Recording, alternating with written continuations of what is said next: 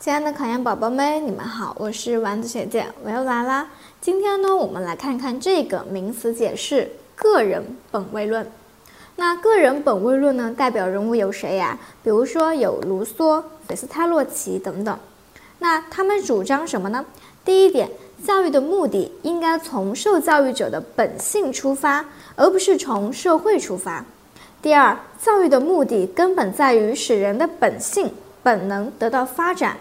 第三，个人价值呢，应该是高于社会价值的。社会价值只有在有助于个人的发展时呢，才会有价值。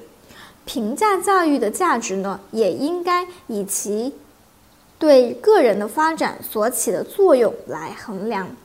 个人本位论呢，它是非常的重视教育的个人价值，强调呢，教育呢从个人出发。